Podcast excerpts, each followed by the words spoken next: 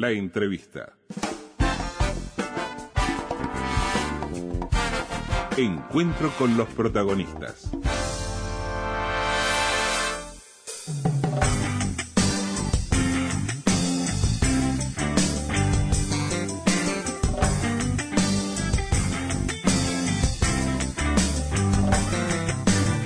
Los anunciábamos antes, amigos, tenemos el gusto de recibir al doctor Ricardo Pérez Manrique, juez de la Corte Interamericana de Derechos Humanos para el periodo 2019-2024, designado por la Asamblea General de la OEA, expresidente de la Suprema Corte de Justicia, ha ocupado tiene una larga trayectoria, ocupado cargos de juez en el interior del país, integró al Tribunal de Apelaciones de Familia de Segundo Turno, hemos conversado muchas veces con él, tenemos el gusto que nos acompañe esta mañana, bienvenido, ¿cómo está? Bienvenido, doctor, qué gusto. Bueno, un gusto, buenos días, como siempre, estar aquí para mí como estar en mi casa. Bien, eh, en su momento, hace ya un tiempito, cuando asumía, tuvimos la chance, creo que fue la última conversación que tuvimos con usted, con mucha expectativa acerca de, esa responsabilidad que asumía, con muchísimo trabajo, indudablemente, porque muchas cuestiones este, allí, y desde aquel momento ahora han pasado muchas cosas en nuestra América Latina que imagino que también les van a ustedes generando generando trabajo. Más allá de lo que formalmente les llegue ¿eh?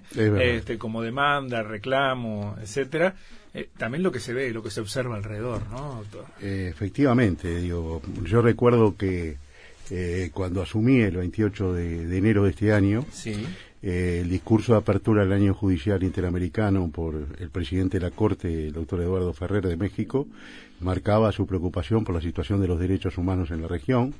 Eh, habló concretamente del caso de Venezuela y un caso que estaba en proceso en ese momento y que lamentablemente se ha ido agravando, que es el de Nicaragua. Este, y bueno, la Corte, más allá de que entiende en casos concretos de violaciones a los derechos humanos y normalmente con un desfase en el tiempo porque en el sistema interamericano no se puede acudir directamente ante la Corte, sino que previamente hay que iniciar un proceso ante la Comisión Interamericana mediante la denuncia. Eh, la Corte sí tiene la oportunidad de pronunciarse en materia de medidas provisionales. Eh, por ejemplo, hemos dictado eh, en este año varias medidas provisionales, una de ellas vinculada con la situación de 17 personas que estaban privadas de la libertad en Nicaragua, donde la Corte ordenó rever la situación y, buscar condiciones este, humanitarias de detención en caso de que no fuera posible la, libertad. Y el gobierno de Nicaragua terminó por distintas vías este, escarcelando a las 17 personas. Eh, luego han habido mm, dos medidas provisionales bien interesantes, una respecto de Guatemala y otra respecto de El Salvador, eh, a los efectos de advertir que es inconvencional que un parlamento discuta leyes de amnistía por delitos de lesa humanidad. Eh, en, ambos países este, eh, no se han dictado esas leyes a partir de las medidas provisionales y de la evolución de, su política interna. Este, y hay otros casos en los cuales hay protección directa de personas o de grupos humanos que están en situación de vulnerabilidad y indudablemente preocupa como defensor de los derechos humanos la situación de los derechos humanos en el continente. Es decir, eh, yo vengo de México, donde el jueves pasado participé en la conmemoración del Día Mundial de la Lucha contra la Impunidad en los Crímenes contra Periodistas. Eh, México es el tercer país en el mundo en cantidad de periodistas asesinados.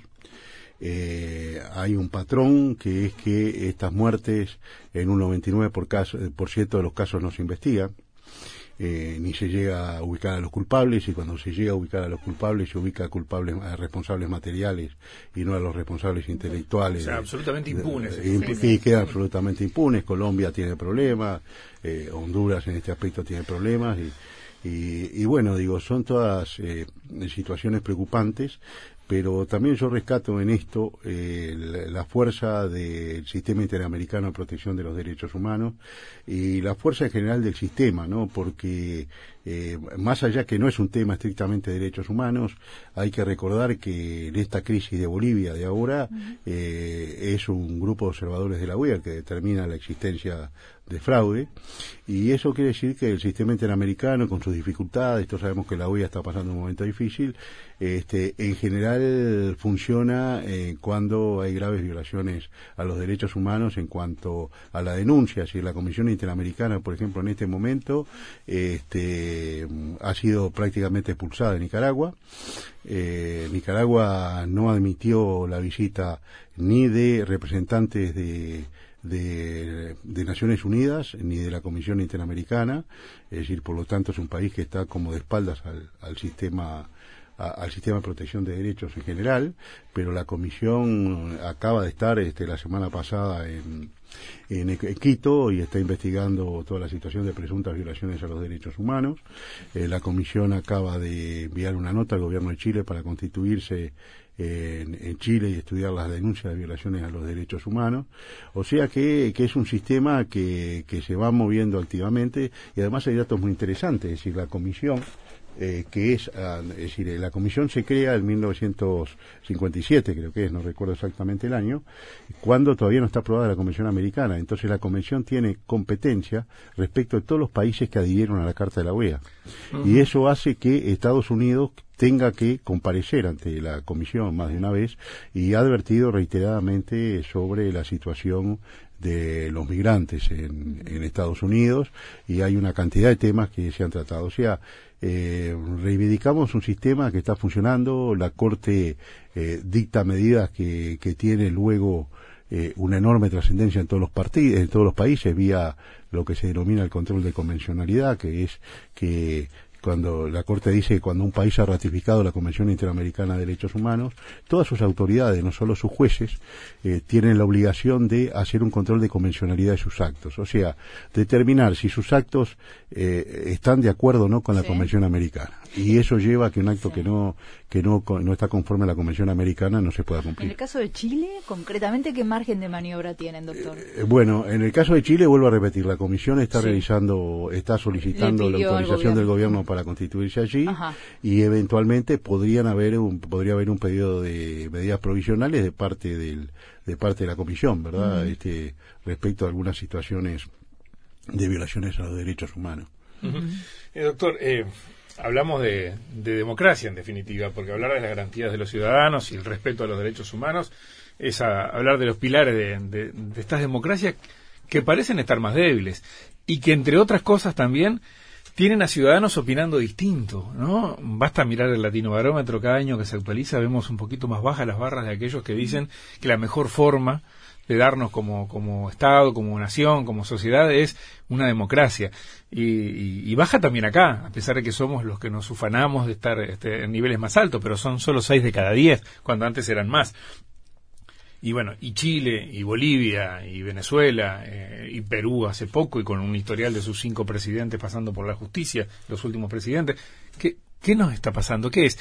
Se está viendo más cosas que parecían neutralizadas y que estaban ahí abajo, latentes, que en cualquier momento estallaban, o hay un cambio de, paradigma, de, realidad acá en la región. ¿Cómo lo ve usted? Yo creo que hay un cambio en el mundo, eh, se han cambiado muchas cosas.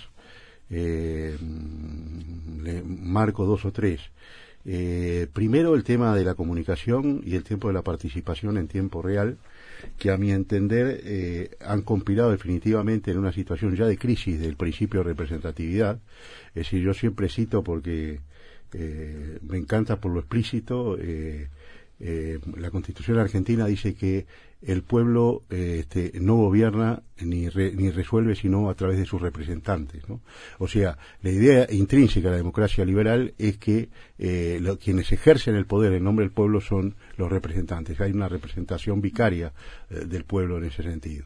Y creo que esta representación en la cual eh, el pueblo está obligado a confiar exclusivamente en sus representantes, eh, con todas estas cosas, que con las redes sociales, con la posibilidad de participar en tiempo real, lo que además disminuye los tiempos, ha, variado totalmente la calidad, la calidad del debate, porque el debate hoy se realiza en gran parte por las redes sociales y, este y además eh, bastante cuestionable en el sentido que cada uno se siente dueño de la verdad y lo que parece un debate en realidad es una controversia permanente.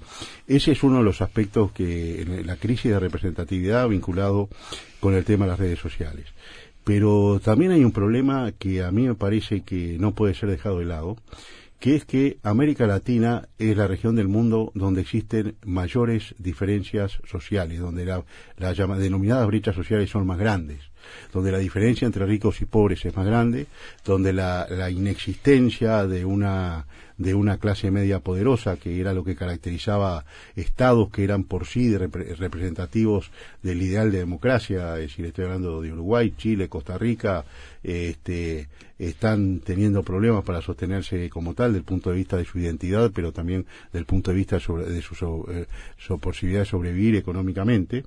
Entonces, este, esta, esta crisis hace que generalmente eh, el otro día leía algo que me pareció sumamente interesante, que es que eh, las discusiones y los debates eh, no pasan por la, la, racionalidad, sino pasan por la emotividad. Es decir, eh, acá se debate no sobre la base de que yo trato de mostrar que tengo razón, sino se debate sobre la base de que el que, que el que pretende tener una razón distinta a la mía se convierte en un enemigo o en una persona que está frente a mí al cual no, no, puedo tolerar. Y yo creo que eh, la sociedad moderna está llena de eso y a lo largo y a lo ancho del mundo. Es decir, un tema de donde eh, automáticamente la persona que piensa distinto a mí se convierte en un enemigo, una persona que yo la veo este, con cierta expectividad.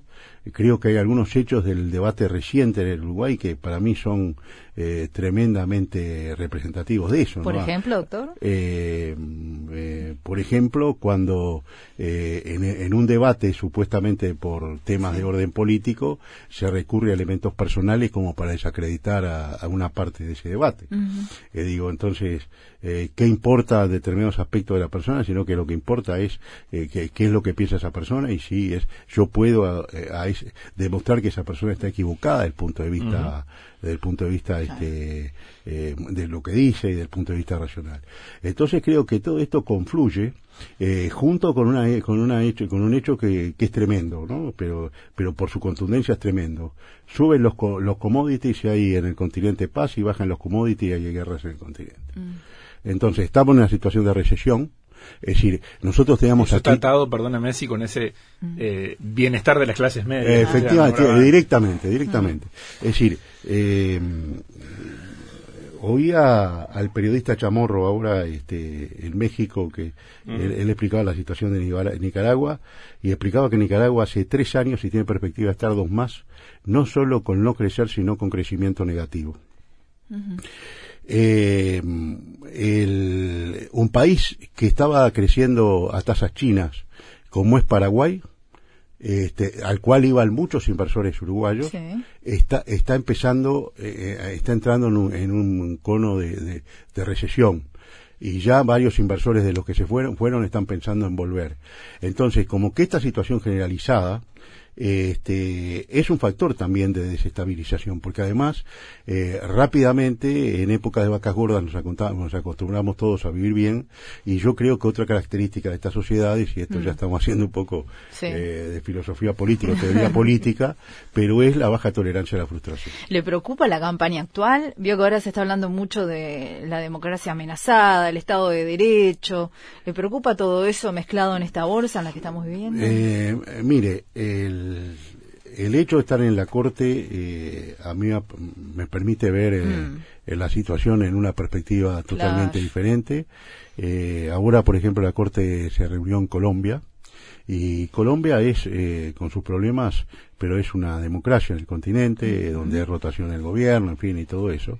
Y vemos las tremendas dificultades que tiene eh, Colombia como Estado para poder afirmar su soberanía dentro del territorio. Es decir, hay lugares a donde el Estado colombiano no llega, entonces cuando, le, cuando no hay Estado, ese, vacío de poder es llenado por narcos, es llenado por delincuencia organizada, este, por los paramilitares, etcétera, etcétera, y el Estado tiene dificultades para hacerse presente. Entonces, ¿qué, qué es lo, qué es lo, ¿Qué es lo que quiero decir con esto?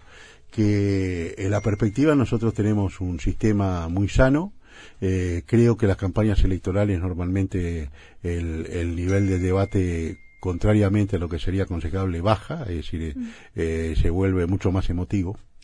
Entonces estamos en un proceso de motivización mm. del debate en ese sentido. Y mm, esto es complicado porque una cosa es eh, la relación entre los líderes, que hoy pueden decirse de todo y mañana este y esto ha sido toda la vida, ¿no? Este, Sí. Yo recuerdo hace muchísimos años, la primera vez que entré al Parlamento en el Uruguay, tenía 16 y 17 años, era un estudiante liceal, y este y a mí me llamó la atención, yo mm, era una persona interesada, que yo seguía los debates políticos por la prensa y todo eso, pese a mi juventud, me llamó la atención el grado de convivencia que había en el Parlamento, donde la gente no, no se insultaba, no, en fin, todas esas cosas. Es decir, entonces, más allá de la relación personal entre los políticos, si los políticos o los líderes eh, emotivizan el debate y rebajan el nivel del debate, hay que preocuparse qué es lo que pasa abajo, ¿no? Que lo, cómo toma la gente esto. Entonces, este, yo espero que nuestro pueblo eh, el 24 de la noche demuestre su eh, que nuestro pueblo y nuestros dirigentes no demuestren su eh, este, su madurez y que haya llamados a la paz inmediatamente. Y sobre todo acá acá hay un tema digo el futuro gane quien gane eh, tenemos un parlamento dividido en dos. Este, con, con una mayoría, eh, es decir, en que todos son minoría. Entonces, ese Parlamento dividido en dos, forzosamente, si, si va por la vía del desencuentro y del enfrentamiento, eh, va a generar una parálisis del Estado, y si va por la vía de los acuerdos donde hay que tener acuerdos y los debates donde cuando de- y, y da los debates necesarios para buscar los acuerdos necesarios, me parece que en ese sentido vamos a andar bien. Claro, hay un par de cosas, ¿no, doctor? Eh, la primera de ellas sí que al otro día este, vamos a volver a compartir la mesa, el lugar de trabajo, la oficina o la tribuna, ¿no? Y la otra es que, eh, que quizás es lo que en lo personal me preocupa más, eh, es que no aquellos que contraponen, porque de eso se trata, ¿no? Eh, aunque lo hagan con extrema virulencia y sería deseable que no, sino aquellos que eh, eh, hoy cuestionan al sistema directamente, ¿no? Y que, Bueno, ese es otro tema. Esa es otra cuestión. Y, Es otro y eso es delicado, ¿no? Sí. O sea, hoy pueden estar dentro de él o entrando a él, pero lo han hecho a caballo de cuestionamientos duros hacia el propio sistema. Ese que nos ha dado el diferencial sobre otro. Efectivamente. Entonces hay que mirar bien alrededor. Sí, también. eh, no, no, estoy de acuerdo que una cosa es cuestionar el, el, el rival político y otra cosa cuestionar el sistema. Eh, como decía Churchill, este, eh, la democracia es un sistema con una cantidad de efectos, pero no conozco una mejor. Entonces, este, yo creo que el Uruguay es una muestra de que la democracia le ha permitido funcionar, construir una, una civilidad y construir básicamente, creo que es el, y vuelvo a repetir, visto en la perspectiva de la recorrida por todos los países de la región, el Uruguay tiene un, un valor agregado fundamental que es el tema de su institucionalidad. Es decir, este, donde hay poderes claramente definidos, donde cada uno sabe lo que tiene que hacer, más allá de posibles abruptos, que normalmente lo hay, o, o de gente que se desubica, pero que Sí, objetivamente... hay límites que parece que no se pasan. Eh, ¿no? efa- efectivamente, yo creo que en el Uruguay hay límites que no se pasan y no tenga ninguna duda que gane quien gane, va a haber un abrazo en la noche del 24, un abrazo fraterno en la noche del 24 y, y bueno, habrá que borrar y, y empezar, de- empezar con la realidad que surge ese 24. ¿Nos espera un minuto? Hacemos una pausa ¿Cómo y no? Sí, seguimos. sí. Seguimos conversando con el doctor Ricardo Pérez Manrique, juez de la Corte Interamericana de Derechos Humanos. Eh, está eh, con la posibilidad además de, que conversemos a menudo, cada tanto, porque se mantiene radicado en Uruguay, viaja a las sesiones, viene en una dinámica muy particular de un, de un tribunal, de, de, una corte que, doctor, eh, tiene su, su trabajo central sobre todo en tratar de- de- de atemperar las desigualdades, ¿no? Porque ahí uno ve causas y causas y causas, algunas nos resultan extremadamente ajenas o lejanas, ¿no? Eh, pues son, pueden ser casos muy específicos, pero tienen que ver a veces con comunidades, con grupos de ciudadanos contra estados o contra instituciones que los han puesto en una situación absolutamente desventajosa y el sistema da, otorga la credibilidad como para pensar que efectivamente puede atemperar las desigualdades en esta región.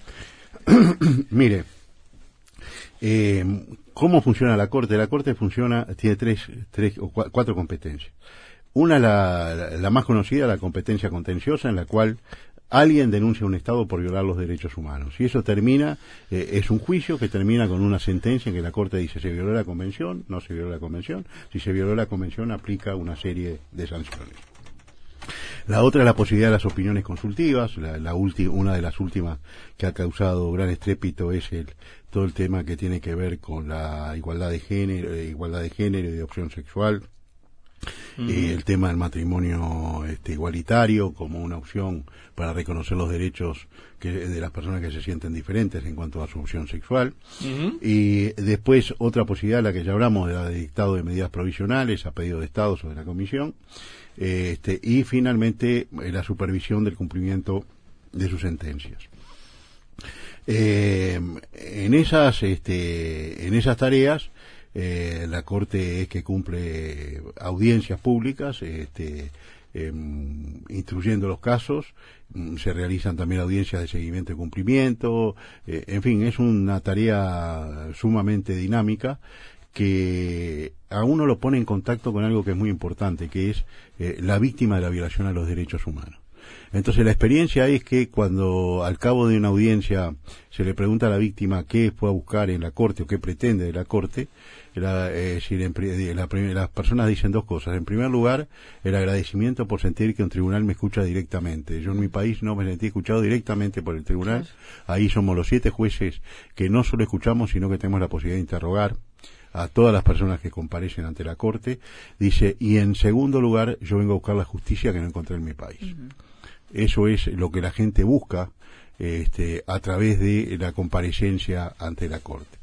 Y la Corte de alguna forma es eh, la valla que ha puesto el sistema eh, para asegurar la vigencia de los derechos humanos y para este, luchar contra la impunidad de las violaciones a los derechos humanos.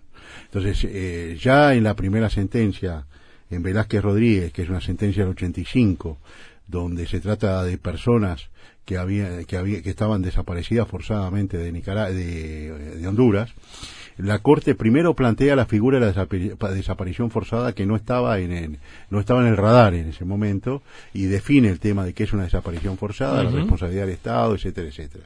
Y segundo dice, en ningún caso este tipo de delito puede admitir amnistías o autoamnistías porque por su propia naturaleza no pueden ser este eh, no pueden ser sometidas a prescripción ni pueden ser este eh, perdonado si no se pasa por las tres instancias, ¿no? Investigación, justicia, verdad y reparación. ¿Le parece bien, doctor, eh, que haya pasado a la órbita de la Institución Nacional de Derechos Humanos todo lo correspondiente a la búsqueda de, justicia, de verdad sobre detenidos desaparecidos? Bueno, yo creo que eso responde a, una tendencia que hay. Eh, por ejemplo, ahora estuve, cuando estuvo la Corte en Colombia, la Corte conformó a nivel de la Presidencia de la República un grupo de tareas que está este, especializado justamente en el tema de la búsqueda, independientemente de la persecución penal. Porque muchas veces si atamos persecución penal con búsqueda, hay, hay caminos que no, que no se pueden recorrer. Este, vamos a ver cuál es el resultado. Este, vuelvo a repetir, eh, hay ejemplos de instituciones no jurisdiccionales en el continente que hacen esta tarea. Este, en México se está intentando ir a algo parecido. Este, entonces eh, se está trabajando para es decir, se está trabajando en esos países de manera de que eh, si la justicia tiende a, investigar y a castigar la, sanción del delito, básicamente estos grupos de trabajo tienden a la verdad. Es decir, más allá de las consecuencias penales de esa verdad. Entonces, vamos a ver cómo funciona. Creo, eh, yo entiendo que la institución de derechos humanos es una institución importante tiene algunos aspectos estructurales que tienen que ver con su propia concepción, pero veremos que ojalá que pueda cumplir con su función. Se ha avanzado bastante, según los propios familiares, que agradecen con la creación de la Fiscalía Especializada en Crímenes de Lesa Humanidad a cargo del doctor Ricardo Percivale. Sí, sí. Pero faltan recursos y falta todo. Bueno, no, pero eso es un mm. paso importante en la medida que hay alguien que está especializado y dedicado exclusivamente a investigar ese tipo de delitos. Este, indudablemente, es decir, acá hay un desplazamiento también en la región con la, con, es decir, hoy no hay ningún país en el cual los fiscales no sean los titulares de la investigación.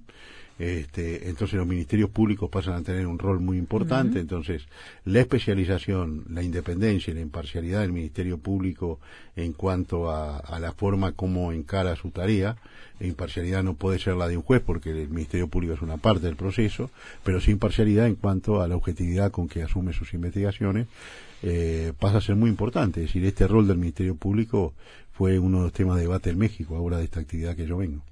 Eh, usted lo acaba de decir, es el sistema imperante hoy en, la, en, la, en la región. Infiero que considera que este cambio que hemos tenido en, en, la dinámica judicial en Uruguay es favorable. Sí, yo creo que en líneas generales es favorable. Además, este el sistema penal acusatorio este, y adversarial es eh, el, modelo de un sistema penal ajustado a la Convención Interamericana de Derechos Humanos lo que no quita que, como toda cosa es perfectible y puede haber algunos aspectos que haya que modificar en el futuro. Eh, doctor, usted habló antes eh, de, Chile cuando le preguntaba mm. eh, Rosina brevemente y ahora vamos a hablar de, de la oficina que se instala acá, pero eh, seguramente más que nosotros, que hemos visto por televisión, o hemos hablado con colegas o nos han compartido algunas situaciones, seguramente algo más de eso ha, visto usted, este, que más con otros ojos. Eh, entiende que las situaciones planteadas en Bolivia, situaciones planteadas en Chile, pueden terminar con algunas causas este, en, la, en, la Corte, terminará actuando en la Corte Interamericana en algunos casos en este eh, sentido. Con una diferencia en el tiempo bastante importante porque hay que seguir todo el proceso ante la comisión. Lo vuelvo a repetir, salvo que se, se pida una medida provisional. Eh, yo pienso que seguramente en algún momento esos casos alguna causa de, estos países va a llegar a la corte en, función de esto, ¿no? Pero no, se puede hacer futurología como. Claro, además no, no hay actuación de oficio. En no, no, no. Pero claro, la comisión eh, si hace emisiones eh, loco, como se dice, eh, y encuentra violaciones a los derechos humanos, la Comisión puede promover eh, de oficio alguna medida provisional o, promover algún tema frente a la Corte para que la Corte resuelva. Eso a partir de misiones concretas. A partir de misiones concretas, a partir de la Comisión también recibe las denuncias este, en Washington donde sucede y las instruye y en función de eso toma las decisiones que entiende conveniente, ¿no? Si elevaron el asunto a la Corte. Generalmente se llama al Estado, se trata de buscar un acuerdo amistoso. Este, pero digo, ahí hay un trabajo bien importante. Hay una cantidad de, mensajes, doctor. Por ejemplo, pregúntele por favor a Pérez Manrique por qué Estados Unidos se bajó de la Comisión de Derechos Humanos de la ONU, pregunta un oyente. Otro oyente dice, por favor, queremos saber la opinión que tiene sobre Almagro. Bueno, eh, en cuanto al tema de Estados Unidos, estamos, Estados Unidos es un país que no, si no está en la Convención Americana, este, él resiste compromisos internacionales que lleven a que eh, un órgano internacional pueda imponer que una sentencia de la Corte Suprema de Estados Unidos no se cumpla, por ejemplo, y eso hace que Estados Unidos sea muy reticente en este aspecto. En cuanto a la pregunta sobre el secretario general de la OEA, realmente este, eh, la Corte está dentro del sistema OEA y me parece que no corresponde que yo como juez haga evaluaciones de tipo personal Bien, o político. Eh, esta semana, hace pocos días, eh, la Corte Interamericana de Derechos Humanos inauguró su oficina aquí en Montevideo. También en ese marco se presentó una publicación muy interesante que habla del fortalecimiento del Estado de Derecho y los derechos humanos para lograr sociedades pacíficas, justas, inclusivas y transparentes. Pero yendo primero a la instalación de esa oficina, ¿qué, qué, implica? Eh, leí por allí que se va a apostar mucho a la formación ¿no? de, los jueces, entre otros. La, mm, en realidad la oficina del juez de la Corte Interamericana que va a funcionar en el edificio Mercosur, es la oficina 207 eh, del segundo piso. Es un acuerdo entre la delegación de la UEA, el juez de la Corte, eh, con participación de otros organismos internacionales y privados, donde eh, esa oficina va a cumplir una función de varias funciones. Primero de apoyo técnico al trabajo del juez de la Corte, es decir, porque para esto no hay financiación, entonces se va a manejar en base a pasantías, ya tenemos tres pasantes que están empezando a trabajar. Este, en segundo lugar, un trabajo de apertura a la sociedad, eh, y de difusión de la Convención Americana del Trabajo de la Corte y de la jurisprudencia de la Corte Interamericana. Eh, tenemos planificado la realización de seminarios, la realización de concursos donde el premio sea pasantías en la pagas en la pasantías con los gastos pagos en la Corte, porque la Corte admite pasantías pero no le paga los gastos a los pasantes. Eh, por razones financieras obvias, y pensamos en una actividad de, de ida y vuelta entre la Corte y la sociedad uruguaya y la academia, es decir, para que ustedes se hagan una idea, cuando la Corte vino aquí a sesionar Uruguay, eh, firmamos eh, cinco convenios con todas las facultades de Derecho del país. Firmamos convenios de cooperación académica con, eh, con, con, todas las universidades, con la Corte de Uruguay, con la Cumbre Judicial Iberoamericana, eh, con la Fiscalía de Corte, con, este, con el Colegio de Abogados del Uruguay y con la Asociación de Magistrados. Entonces lo que nosotros queremos hacer es que esos 10 socios que tiene la Corte hoy en Uruguay puedan articular trabajos conjuntos. El primero sería un seminario, estamos convocando a una reunión a todos los decanos este, para hablar del tema eh, y, y, promover tareas académicas de ese tipo. Ahora a las 10 de la mañana tenemos en nuestra oficina una reunión con representantes de la sociedad civil del Uruguay donde queremos explicar el funcionamiento de la oficina, el mecanismo y queremos articular una forma de comunicación eh, permanente con la sociedad civil en el Uruguay. Estamos abiertos, eh, es decir, a que queremos que esa sea una oficina pública, en el sentido que vayan todos, eh, que tengan su espacio allí, en el sentido de, del diálogo, de crear, de ser innovadores en esto, aclarando que por el, por el propio funcionamiento del sistema, esta oficina no es una oficina para denunciar violaciones a los derechos humanos, Bien. porque esto corresponde hacerlo ante la Comisión Interamericana. Lo que no quita que, si nos conta que la propia oficina de la OEA, cuando alguien va a denunciar una violación de derechos humanos, este, instruye a las personas sobre cuál es el procedimiento para, para presentar esa denuncia. O Pero- sea que eh, el, el hecho de, de funcionar como, como un, un- un cuerpo consultivo y asesor eh, es una muy buena cosa tenerlo acá. Efectivamente, nosotros, esto es piloto, ningún juez había dado este paso, nosotros tenemos mm, a mediano plazo algunos proyectos que no podemos, no vamos a adelantar porque depende cómo funcione esto, este, de, inclusive de expandir a otros países el trabajo, este, sobre la base de, de este tema, de la apertura de la corte, el diálogo, de, de tener siempre este, lo- los ojos y los oídos eh, bien abiertos para, para este, escuchar a la sociedad. Bien, y nosotros lo, lo estaremos escuchando usted a menudo, así que pronto seguramente volvamos a conversar. Doctor Pérez Manrique, muchísimas gracias por venir como acá. siempre. Encantado, este, nos veremos. La seguimos. Hasta pronto.